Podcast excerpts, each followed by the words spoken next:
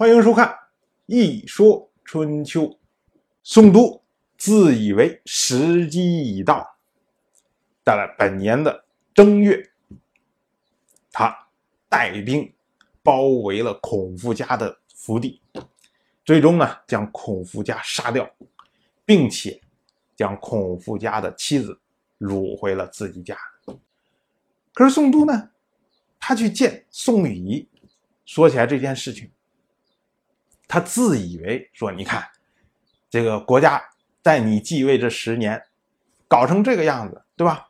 民怨那么大，我现在给民怨一个宣泄的出口，我把民怨都集中在孔夫家身上，现在把孔夫家杀掉了，这样的话呢，大家就不再怨恨你了，这多好啊！办了一件大好事啊，稳固了你的地位啊。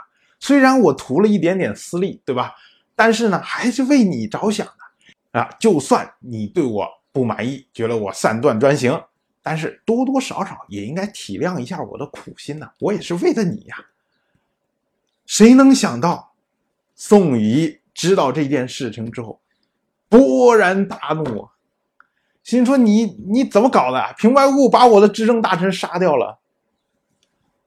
哎，这位宋都回去以后，越想越怕，越想越怕，就一咬牙。索性一不做二不休，带兵再次攻入宋仪的宫殿，将宋仪一通杀掉。我们前面讲过，宋国的第十三任国君宋立去世的时候，没有把国君的位置让给自己的儿子，而让给了自己的弟弟宋和。到了宋和去世的时候呢？同样没有把国君的位置让给自己的儿子，而让给了宋立的儿子宋禹义。为什么会这样呢？因为宋国是殷商的后裔，而殷商的继承法就是兄终弟及，所以这两位国君呢，宋立、宋和，都是希望通过在继承法上面的改变，能够重新恢复到当年殷商的强大。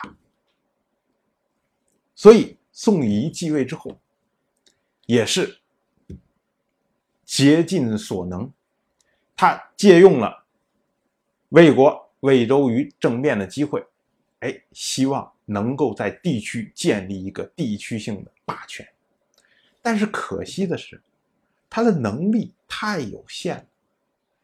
就以他处理宋鲁之间的关系，我们就可以看出来，这个人的气量比较狭小。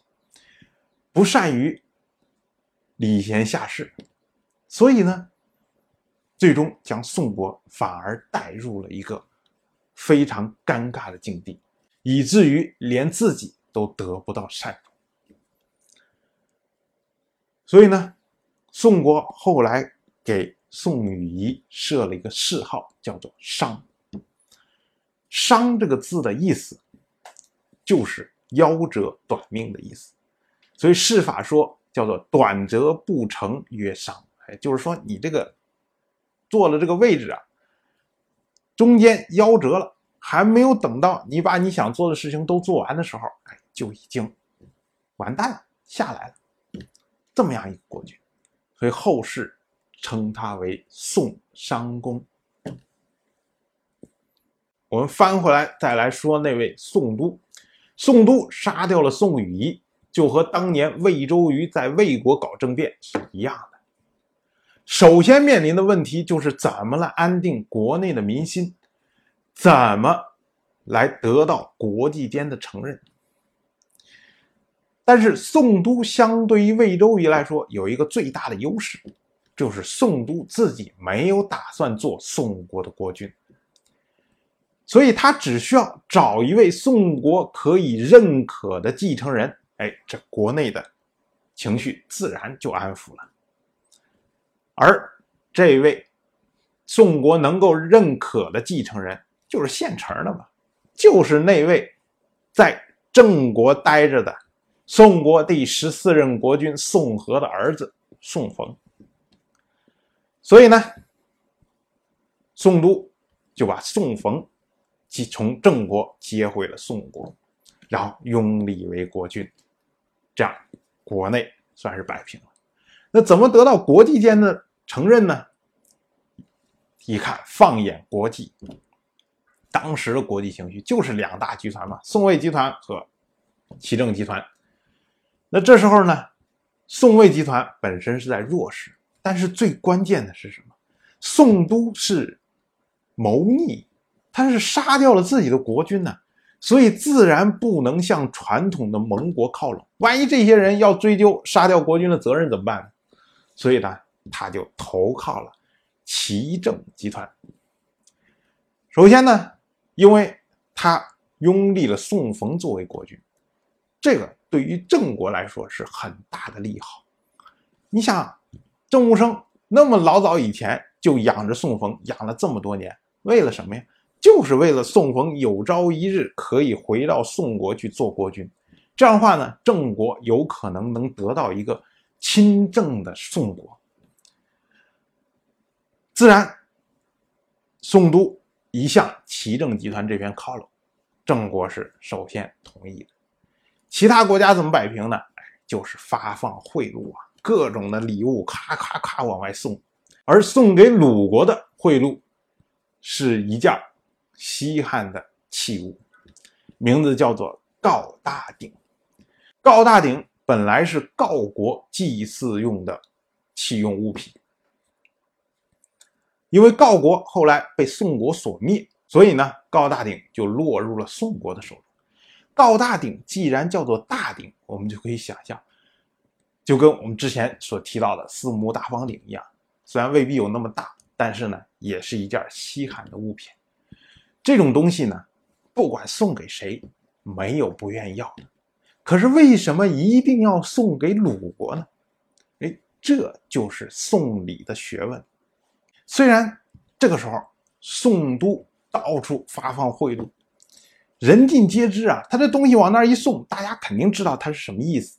但是呢，你能明开话说吗？说，哎，我这东西给你运过来了，你如果同意我的政权，我就给你；你不同意我政权，我可不给你哦。这种话怎么能说得出口呢？所以呢，礼物虽然要送，贿赂虽然要送，但是呢，要有一个公开的借口。我们前面讲过，当年三国伐宋的时候，郑国攻克了郜地，后来又攻克了西房，结果呢，把郜地和西房都给了鲁国。所以郜这个地方呢，本来是属于宋国的，可是现在是属于鲁国的。所以呢，宋都就以这个。为借口，把郜大鼎送给了鲁国。言下之意说什么呢？说你看，哎，这个郜大鼎是属于郜地的祭祀用的器用物品。现在既然郜地已经是鲁国的地方，那自然郜大鼎也应该是鲁国的器物。哎，你看这么一说的话，说了堂而皇之，但实际上底下呢就说，哎，我的东西送给你了，你回头一定要支持我。鲁国自然了，收了礼，他也知道宋国这位宋都到底是什么意思，所以呢，他也会在之后的这个国际成人大会上面，哎，投宋都一票，最后支持他一把。这样呢，互成默契，可是表面上谁也不说透。结果，宋都这么一番运作之后，到了本年的三月。鲁国的国君鲁允，齐国的国君齐路府，陈国的国君陈包，郑国的国君郑武生，四个国家在冀这个地方会面，然后呢，一同决定承认宋都所拥立的宋冯政权，由此呢，宋都这一次政变算是被合法化。当然，我。就这么一说，您就那么一听，谢谢收看。如果您对《一说春秋》这个节目感兴趣的话，请在微信中搜索公众号“一说春秋”，关注我。您不仅能得到《一说春秋》文字版的推送，还可以直接和我互动交流。我在那里等待您的真知灼见。